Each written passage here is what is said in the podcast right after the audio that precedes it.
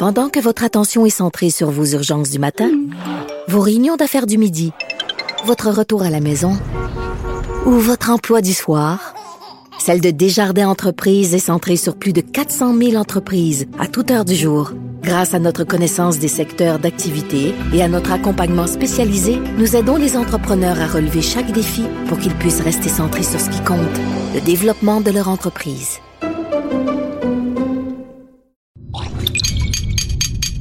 Cube Radio. Il connaît tous les dessous de la politique. L'économie, la santé, le transport. Chef du bureau d'enquête de l'Assemblée nationale. Antoine Robitaille. Là-haut sur la colline. Cube Radio.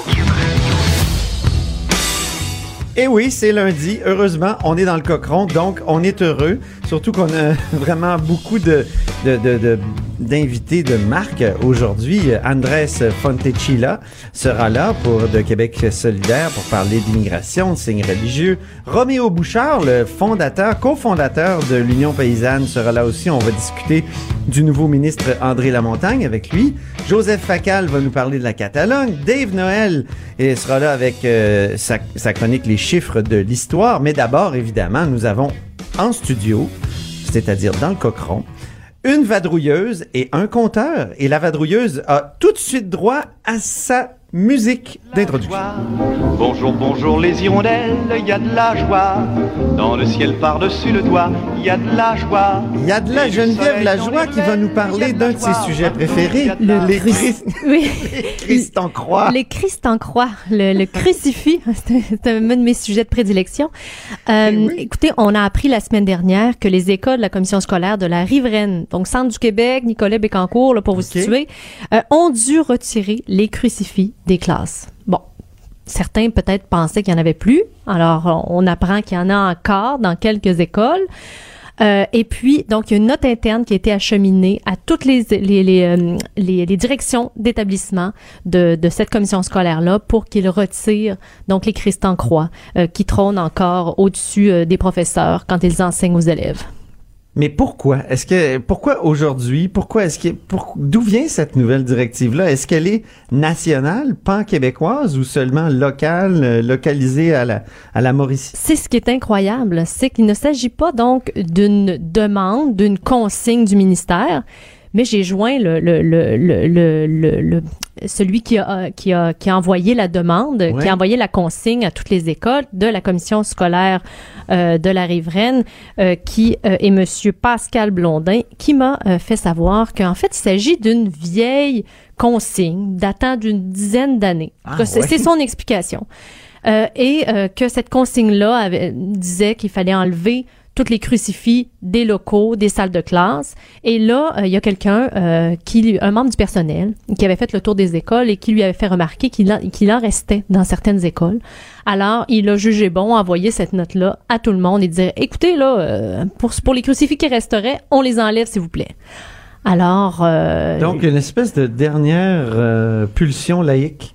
De- ben oui, euh, il, il était visiblement mal à l'aise, mais Ah. oui, il était visiblement mal à l'aise. Lui, il disait, ben écoutez, moi, je ne fais qu'appliquer la, une vieille consigne du ministère et je cherche toujours au ministère de quelle consigne il s'agit, puisque depuis vendredi, on ne m'a toujours pas répondu. OK. Mais peut-être un fait peut- peut- C'est intéressant. vraiment- Oui. C'est en, deux- en, en l'an 2000, euh, donc, que l'Assemblée nationale a adopté la loi qui abroge le statut confessionnel des écoles publiques primaires et secondaires. Ça c'est la modification constitutionnelle. Non, non, ça c'est la loi qui, Ah. qui, en fait, la modification constitutionnelle est en 1998. C'est ça. OK. Et deux ans plus tard, on adopte une Voilà. loi. Et qui était ministre de l'Éducation en 1998? Pas François Legault. L'actuel premier ministre, François Legault, alors, euh, qui était euh, ministre de l'Éducation sur le gouvernement du Parti québécois. Alors, euh, c'est drôle comme les choses euh, passent, les temps changent et on parle des mêmes sujets finalement. Oui, c'est ça. Oui, mais mais il y a peut-être une volonté d'appliquer des, des vieilles directives parce qu'il y a des nouvelles réalités religieuses.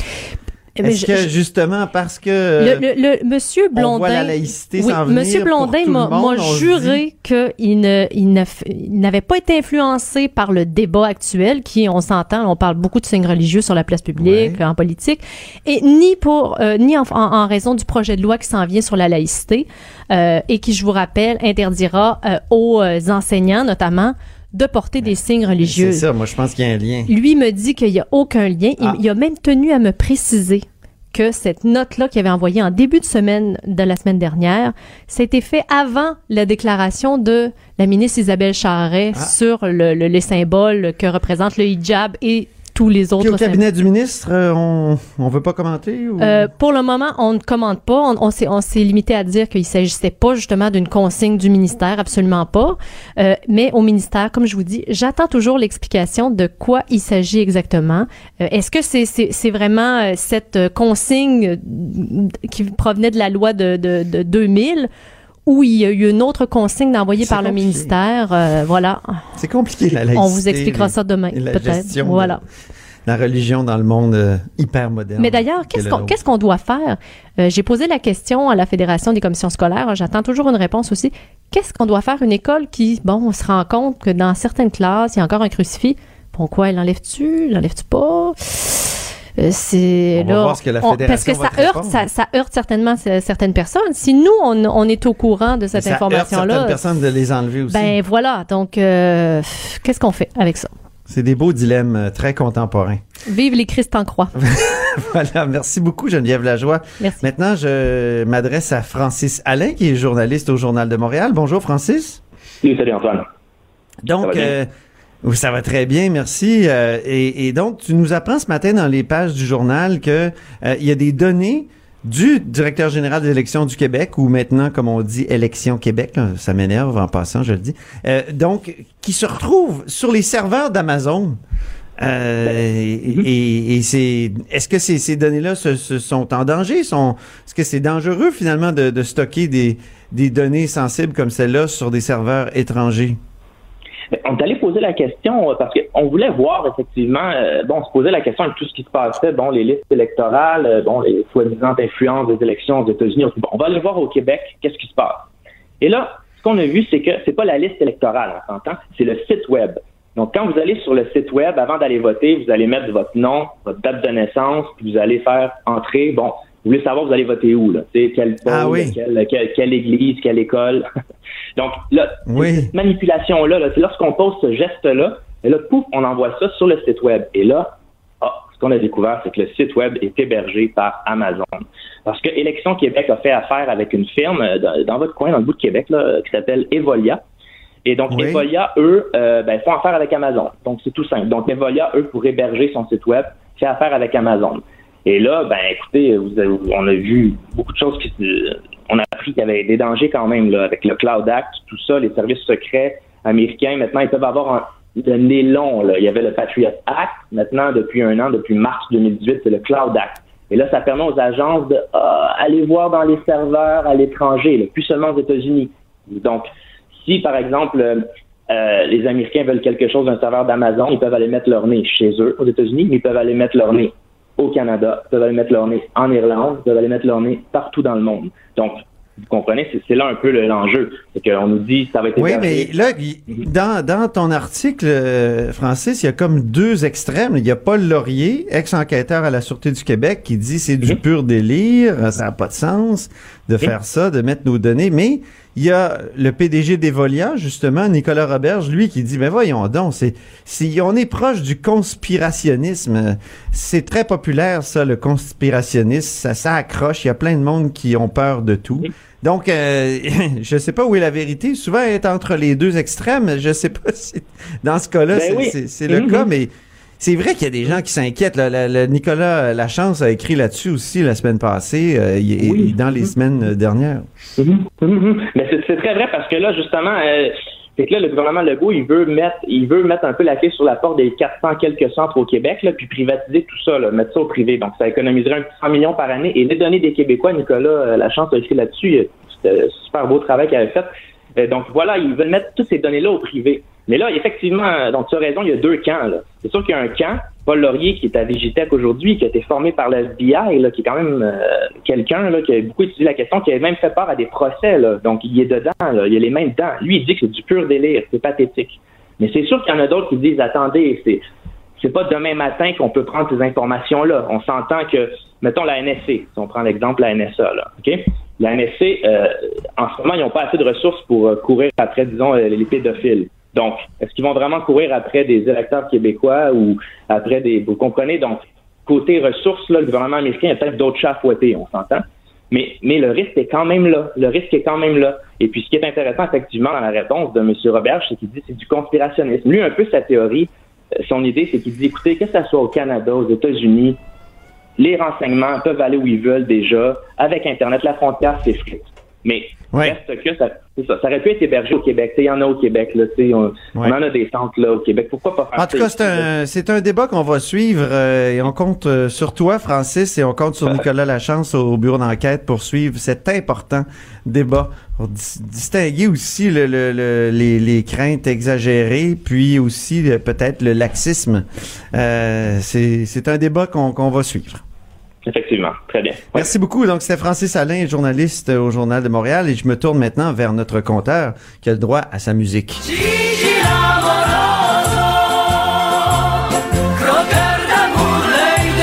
Croqueur de chiffres euh, et euh, qui, qui se penche aujourd'hui sur SNC Lavalin. On n'arrête pas de parler de SNC Lavalin à cause du, du pseudo-scandale. Ben, pas pseudo, mais du oui. scandale, euh, comment dire, présumé euh, de l'ingérence euh, du fédéral judiciaire euh, dans le dossier des, des, accusations criminelles qui sont portées contre SNC Lavalin. Mais toi, tu veux mettre le projecteur sur autre chose, sur un autre ben, aspect. Quand, quand, ça va mal, ça va mal. Et euh, ce matin, la direction de SNC Lavalin nous euh, nous annonçait qu'ils devaient abaisser leur leur prévision de résultats pour 2018 de, de manière importante, là, 44 hein? de baisse. 44. Oui, alors que l'entreprise pourtant là seulement quelques semaines faisait le point justement sur ces, euh, ces résultats financiers.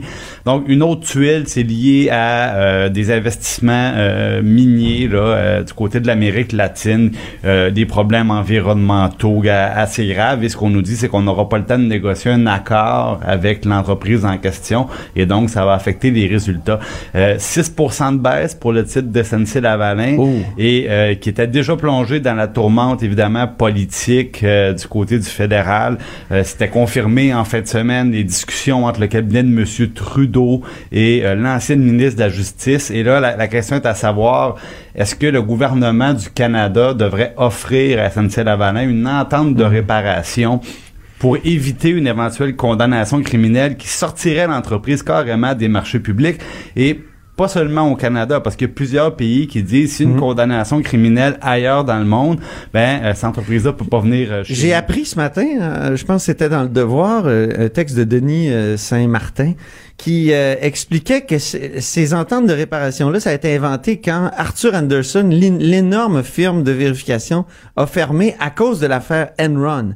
Et là, on a inventé cette clause de réparation, cet, ouais. cet arrangement ben, possible? pour éviter que les, pour éviter, les, les employés qui payent le gros prix puis que ce Ouais. soit les sièges sociaux qui, qui quittent là donc on on veut pas mélanger les choses et quand les dirigeants qui ont été euh, qui sont impliqués dans ces affaires là un peu scabreuses ont quitté ben on veut pas que le reste de l'entreprise sombre avec eux et euh, si, je suis allé voir justement du côté du gouvernement fédéral c'est quoi les critères? Qu'est-ce qui fait que Ouais. le gouvernement peut dire oui dans votre cas on peut signer une entente de réparation et ça veut ça veut dire aussi des pénalités importantes parce que là, euh, le, le, le, gouvernement, les procureurs du gouvernement du Canada ont signifié qu'ils refusaient euh, d'avoir une entente avec SNC, qu'ils voulaient oui. aller en procès. Et je vais aller voir les critères. Et ce qui est spécial, c'est que rappelons-le, SNC Lavalin est accusé de corruption et de fraude dans euh, des dossiers au niveau de la Libye, l'ancien régime Kadhafi.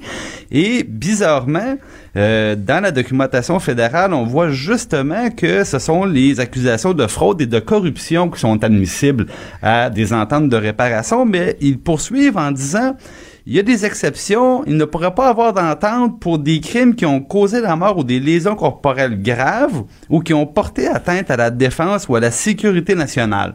Donc, évidemment, ça, c'est ce qui est écrit sur leur site. Je dis pas que c'est le cas, mais ça, ça, soulève toute la question pourquoi les procureurs du gouvernement canadien refusent de négocier une entente de réparation avec SNC.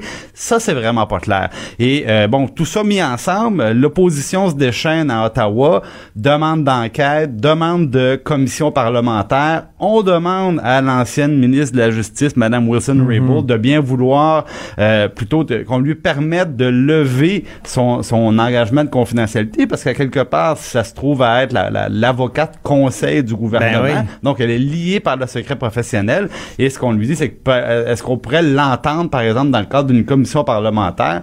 Encore une fois, ça si va... Si c'était une grande compagnie de Toronto, là, peut-être que ça, ça irait plus ah, vite. Peut-être que... Je sais pas. Oh, Moi, c'est... C'est la, la, thèse euh, qui, qui donc c'est plus une intuition comme dirait le ministre de la montagne mais mais j'ai comme l'impression que ça, ça irait plus vite. Hey, merci beaucoup, Jean-François Gibault, qui est directeur de la recherche à QMI.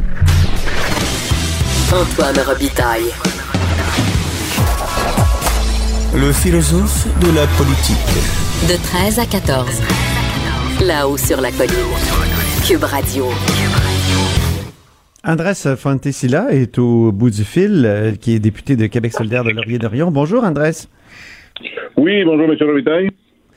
Euh, écoutez, je, je, me demandais, vous avez réfléchi toute la fin de semaine euh, à Québec solidaire sur, sur les signes religieux. Euh, Est-ce que quelle sera votre position là-dessus? Vous êtes en train de la faire évoluer, d'après ce que j'ai compris. Qu'est-ce que vous pensez de, de de ce qui est arrivé à Genève en fin de semaine, c'est-à-dire un vote euh, en faveur d'une loi interdisant aux élus et aux employés publics de porter des signes visibles d'appartenance euh, religieuse? il y a 55% des électeurs qui ont voté en faveur de cette loi-là. En fait, euh, euh, oui, ils ont adopté cette, euh, cette position suite à un référendum, je crois savoir. Oui. Enfin, je suis pas sûr. Un référendum, oui. Une votation, comme on dit en Suisse. Une votation, en effet. Et donc, euh, oui, ben, ben, écoutez, ça, ça, ça, leur appartient, ça appartient au, au, peuple qui a, qui a voté cette décision-là. En ce qui nous concerne, nous ne, nous ne situons pas dans cette... Euh, dans cette position-là. Nous débattons plutôt dans, à l'intérieur de Québec solidaire, soit l'opportunité de, de permettre à tous les fonctionnaires de la fonction publique et parapublique de porter des signes religieux, ou encore de restreindre le port des signes religieux à certaines fonctions ayant une autorité coercitive. Il faut bien s'entendre, ce n'est pas n'importe quelle autorité, c'est des gens qui peuvent, par exemple, vous envoyer en prison, des juges, des, policiers, des procureurs de la, couronne, etc. C'est cette nuance-là euh, autour de laquelle nous sommes en train de, de réfléchir. Et cette réflexion-là, cet échange-là que nous avons eu en fin de semaine, ça va nous mener à, à une décision lors de notre Conseil national à la fin mars prochain. Mais vous avez, vous avez pas encore tranché, mais on a comme l'impression que vous avez déjà tranché pour un pour, euh, comment dire, revenir sur votre position qui était la, la, la position, le compromis Bouchard-Taylor, surtout que M. Taylor lui-même était là puis vous disait de d'y renoncer à, au, au, fameux compromis auquel euh, son nom était associé. Oui, bon, on connaît la position de M. Taylor. Il était là, il nous a fait honneur de sa, de sa présence, il a fait une allocution. Nous avions invité également M. Gérard Bouchard, qui avait accepté avec grand plaisir dans un premier temps, mais à la toute dernière minute, il a dû se décommander à cause d'imprévus euh, personnels. Donc, euh, ça a été avec regret que nous avons renoncé à la présence de M. De monsieur Bouchard. Oui, euh, écoutez, jusqu'à présent, nous avons, nous nous sommes tenus et c'est la position formelle du parti jusqu'à notre Conseil national, à savoir si notre Conseil national va la confirmer ou pas, c'est de euh, fonder notre position sur le rapport Bouchard-Taylor, donc de permettre le port des signes religieux, sauf pour les fonctions ayant une autorité euh, coercitive. Il y a un débat dans notre, dans notre parti qui tourne autour de cette question-là. Euh, euh, dernière question au, sujet de la politique d'immigration de la coalition Avenir Québec, euh, c'est-à-dire du gouvernement du Québec. Euh, Qu'est-ce que vous pensez de la fermeture du fédéral euh, par rapport au projet de loi 9 qui a été déposé la semaine passée? Écoutez, euh, il y aurait beaucoup de choses à dire, évidemment. Euh, de- en premier lieu, nous, à Québec solidaire, on pense que le Québec devrait euh, posséder tous les pouvoirs, euh, soit en immigration ou soit dans tous les domaines. Nous sommes un parti indépendantiste, je vous le, rappelle. Et euh, ceci dit, une fois qu'on a tous ces pouvoirs, il faut savoir bien les utiliser. C'est pas, euh, c'est pas juste une question de revendiquer des pouvoirs, mais il faut les appliquer il faut faire une application fondée sur euh, le respect des droits individuels et aussi euh, collectifs, et aussi euh, tout en respectant, tout en, en, comment dire, en euh, euh, respectueux des dynamiques socio-économiques de la société euh, québécoise. Donc, euh, à ce titre-là, nous manifestons des, fortes réticences par rapport au projet de loi 9 du ministre Jolin Barrette. Très bien. Merci beaucoup, Andrés Fontesilla, euh, député euh, de Québec solidaire de Laurier-Dorion. Je vous remercie. Merci. Maintenant, on va rejoindre euh, Roméo Bouchard, qui est cofondateur et ancien président de l'Union paysanne. Euh, bonjour, Roméo Bouchard. Bonjour, M. Robitaille. Ça va bien? hein? Ah, ah oui, ça va bien. C'est c'est très actif euh, dans le public sur l'agriculture ces temps-ci, c'est bien. Ben, c'est ça. Vous, vous dites dans une publication euh, Facebook euh, que c'est pas un sujet qui est habituellement très attrayant. L'agriculture, euh, ça intéresse peu euh, les grands médias, mais là, on en parle pas mal. Et j'aimerais vous entendre, euh, Roméo Bouchard, sur la dernière déclaration du nouveau ministre de, de, de- de l'Agriculture, euh, qui a- André Lamontagne, qui a parlé en fin de semaine des ayatollahs, non, la semaine passée, des ayatollahs de l'environnement. Et il l'a fait devant l'Union paysanne, dont vous êtes un des cofondateurs. Oui, évidemment, c'est un, événement qu'il faut il faut qu'il faut pas sous-estimer parce que euh, jusqu'à maintenant, le ministère de l'Agriculture, les politiciens avaient toujours évité de donner l'impression à l'UPA qu'ils euh, ils reconnaissaient d'une certaine façon la représentation que faisait euh, l'Union paysanne. Euh, donc, euh, il est allé. C'est peut-être une façon de se racheter aussi des, des, du bris de confiance qui s'était créé la semaine passée. Mais c'est pas une raison pour ne, pour déformer les propos qu'il a fait, qu'il a tenus et qui sont des propos extrêmement importants et qui sont essentiellement, qui visaient essentiellement, si les gens les ont bien écoutés, euh, euh, le, le- le- le- la position suivante. Il dit je je peux pas vous promettre de tout changer, mais je peux vous promettre euh, de tout faire mon possible pour supprimer le plus d'embûches possible qui actuellement empêchent les jeunes paysans, les jeunes qui veulent aller en agriculture de proximité écologique, de pouvoir développer leurs entreprises correctement. C'est-à-dire qu'il a reconnu qu'il y a a dans les Bouchard- règlements et les programmes actuels Oui. euh, énormes qui ont, qui ont été faites sur mesure pour les grosses productions commerciales, il y a vraiment des obstacles. Euh, ça empêche ces producteurs-là d'avoir accès au financement, d'avoir accès aux terres, d'avoir accès aux quotas, d'avoir accès au programme, d'avoir accès à la représentation et il, il a promis de travailler là-dessus. Quand il a parlé d'Ayatollah là, sur euh, euh, qui bloquait, euh, qui, qui euh, euh, rendait la vie trop difficile aux producteurs, là, il y a des commentateurs hier ou ce matin là, qui sont partis en, en peur là, Oui. en disant qu'il avait promis de diminuer les contraintes environnementales. Oui, c'est l'impression qu'on a eue, ça qui a été effectivement. c'est absolument pas ça. D'abord, il a- quand il a parlé d'un tampon qui est trop gros puis qu'il faudrait peut-être réduire, il parlait formellement à ce moment-là, dans son discours, il parlait des normes sanitaires. C'est-à-dire Mhm. des, des- toutes les normes sur euh, l'hygiène dans la production, la transformation des aliments et tout ça. Et ce qu'il disait à ce moment-là, c'est que euh, les, les, on impose actuellement à des petits producteurs qui font une- des- de la vente euh, locale des normes sanitaires qui sont les mêmes que pour les grandes compagnies comme Maple Leaf ou euh, n'importe quoi. Alors à ce moment-là, alors que les risques de, les dangers sanitaires sont to- to- totalement différents et Ah oui. généralement beaucoup moins élevés. C'est de ça qu'il parlait. C'était pas des normes sur les pesticides ou des normes environnementales sur euh, euh, d'autres d'autres questions. Il Parce a que été je tiens à dire, vous, avez dénoncé sa décision. À vous aviez dénoncé, Roméo. Effectivement, le ministère de l'Environnement, euh, très souvent, les normes environnementales qui sont faites, elles sont faites pour les grandes productions et elles sont très mal faites comme sur les, les fumiers, toutes les, tout ce qui concerne la réglementation sur les fumiers, c'est complètement aberrant. Les réglementations qui touchent euh, euh, plein, plein d'affaires, euh, c'est, c'est fait.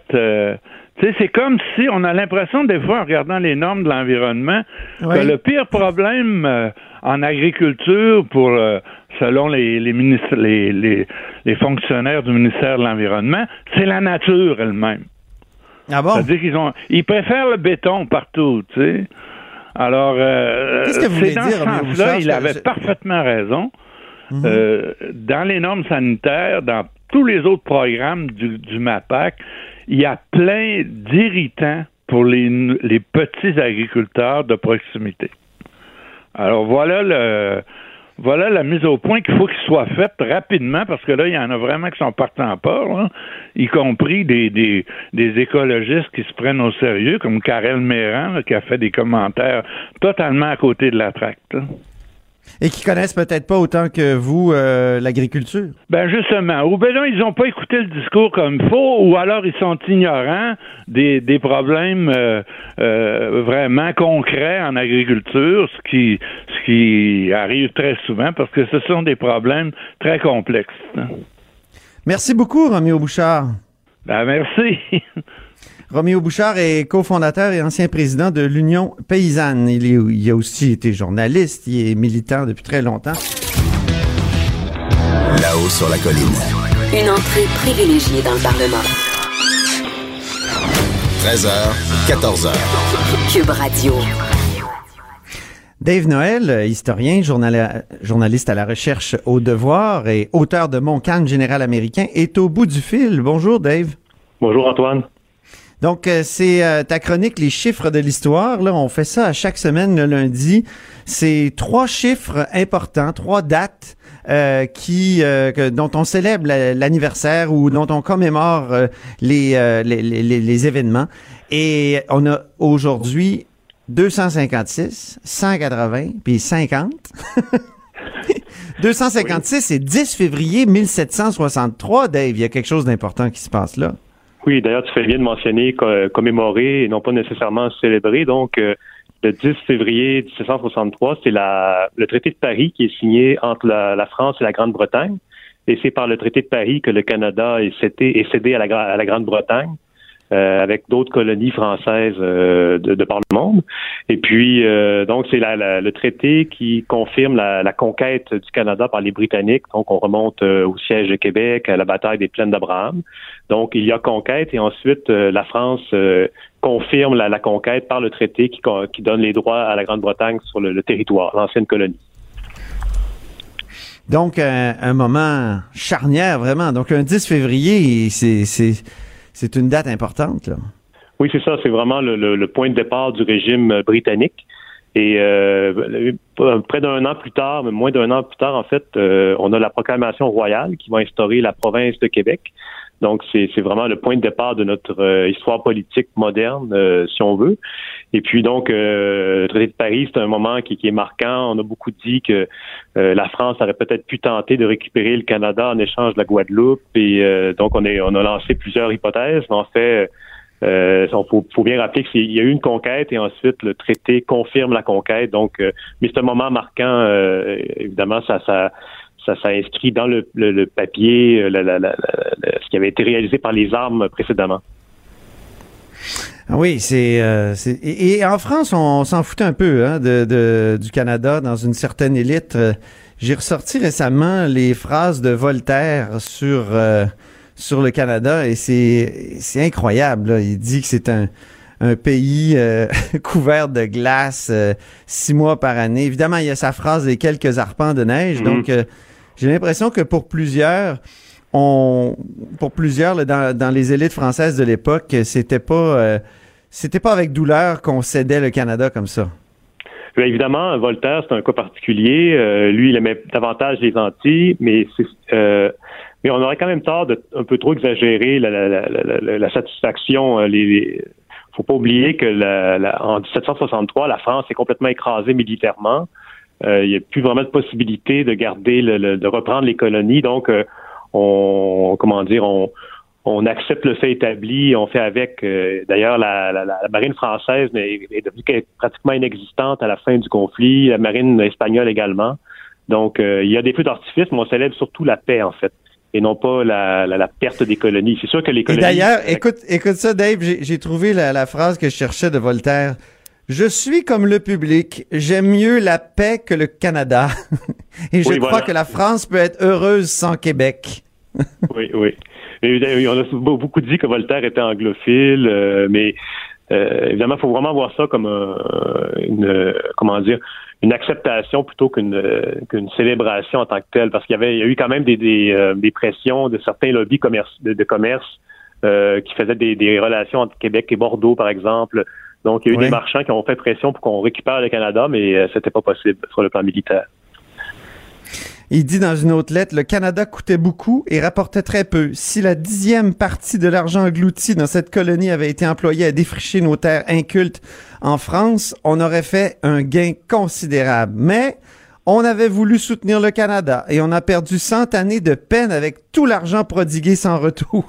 oui, c'est ça. Disons que la vision de Voltaire n'était pas à, long terme. Il voyait assez à court terme. Mais, mais c'est sûr que pour ce qui est de la France, en, en, tant que qu'État, euh, récupérer la Guadeloupe, la Martinique, c'était des, des, îles à sucre. Donc, sur le, plan économique, euh, c'était la chose à faire pour à court terme pour la France. Euh, mais évidemment, la, France a perdu cet empire-là par la suite. Donc, euh, disons que c'est un choix, euh, ce ne sera pas très gagnant sur le long terme. Donc hier, 10 février, 256e anniversaire de cette session de la du Canada par la France. Maintenant, mm-hmm. parlons de du 15 février 1839. Ah ah, ça c'est important le 15. Donc il y a 180 ans, il y a aussi c'est aussi un moment très important dans notre histoire politique. Oui, d'ailleurs, c'est une date que les gens connaissent un peu plus. Il y a eu un, il y a un film qui s'appelait euh, comme ça. Donc, le 15 février 1839, c'est la pendaison de 12 patriotes euh, à la prison du Pied du Courant à Montréal. Euh, donc, les patriotes ont, se sont rébellés en 1837. Ensuite, ils ont combattu encore les autorités britanniques en 1838. Et en 1839, euh, les autorités euh, décident d'exiler 58 euh, leaders patriotes en Australie et d'en pendre 12. Donc, c'était pas nécessairement des, des gros noms. On parle le plus connu est le Chevalier de Lorimier. Il y avait un Français, Charles Indelang. Euh, mais c'était pas les, les, les, gros noms. Papineau avait réussi, avait réussi à quitter le, pays pour les États-Unis en exil. Et puis d'où l'expression euh, la tête à Papineau? Oui, sa tête était mise à prix. Donc euh, dire que c'est pas la tête à Papineau, c'est c'est un euh, signe de respect, mais c'est aussi dans le contexte de l'époque. mais donc ah oui, c'était sa tête qui était mise à prix. C'était pas parce qu'il était très intelligent de, de s'être poussé? Euh, c'était la tête, il y avait la tête mise à prix, donc euh, et puis ça, ça, c'est rentré dans la légende. il était, il était recherché activement, euh, mais lui, il a pu revenir au Canada dans les années 1840 après avoir vécu son exil aux États-Unis, en France. Mais donc, mais le, le 15 février 1839, c'est vraiment on exécute les les plus gros noms pour donner l'exemple, pour marquer l'imaginaire. Et puis, euh, donc, c'est, ça a lieu au pied du courant qui, euh, qui est pas très loin du pont euh, Jacques-Cartier. Et ceux qui ont été envoyés en Australie, qu'est-ce qui est arrivé d'eux? Ben, il y en a qui sont revenus, il y en a qui sont morts là-bas. mais donc, c'était c'est un exil qui était assez pénible pour l'époque. On, on revient à la marine à, voile. Donc, c'était c'est d'ailleurs à ce moment-là qu'on a écrit la chanson Le Canadien errant, qui, euh, ah, qui, qui, fait référence à, notamment à l'exil euh, de tout ça des patriotes. Et puis, euh, donc, la pendaison, ensuite, on parle de l'acte d'union l'année suivante, qui va fusionner le, Bas-Canada, le Québec de l'époque et le Haut-Canada, l'Ontario actuel. Donc, on est vraiment, sur le plan politique, on est dans un changement de, régime qui a des, des impacts majeurs. Bien, donc ça, c'était il y a 180 ans, le 15 février 1839, pendaison de 12 patriotes. On termine avec euh, un, un événement qui s'est produit il y a 50 ans, donc le 13 février 1969. Il y a une bombe du FLQ qui fait 27 blessés à la Bourse de Montréal. Oui, un sujet que, que tu connais bien, Antoine. Euh, donc, la, la, la, Moins a- que toi, quand même. Oui, oui, bon, c'est beaucoup intéressé au dossier euh, des activités euh, du FLQ de, de- dans, dans la décennie 1960.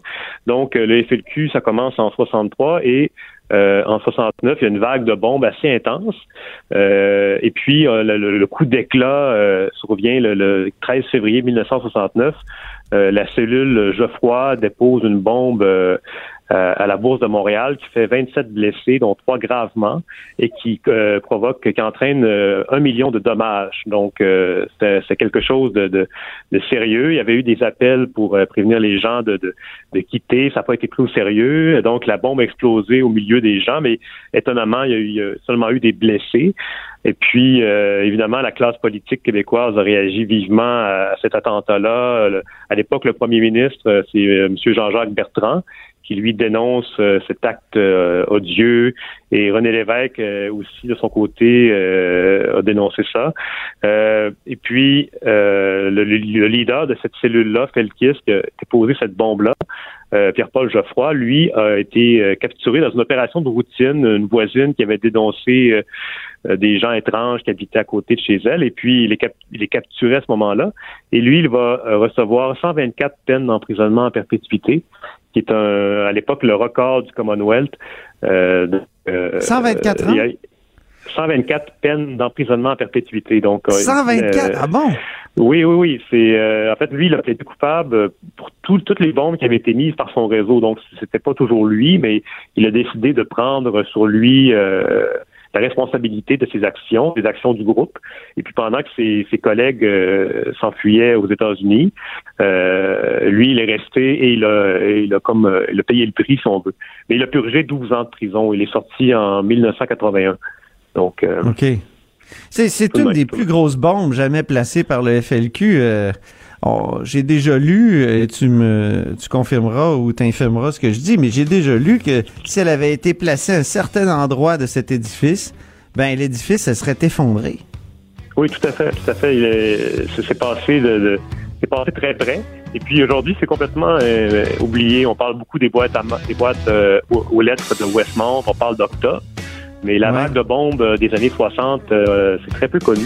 Et puis, c'est vraiment un des grands coups d'éclat jusqu'à la crise d'Octa, jusqu'aux enlèvements politiques euh, de Pierre Laporte et de James Cross. Donc c'était il y a 50 ans, 13 février 1969, euh, la bombe du FLQ à la Bourse de Montréal. Merci beaucoup, Dave Noël, l'historien. Merci Antoine. C'est déjà tout pour nous euh, là-haut sur la colline. Cube Radio.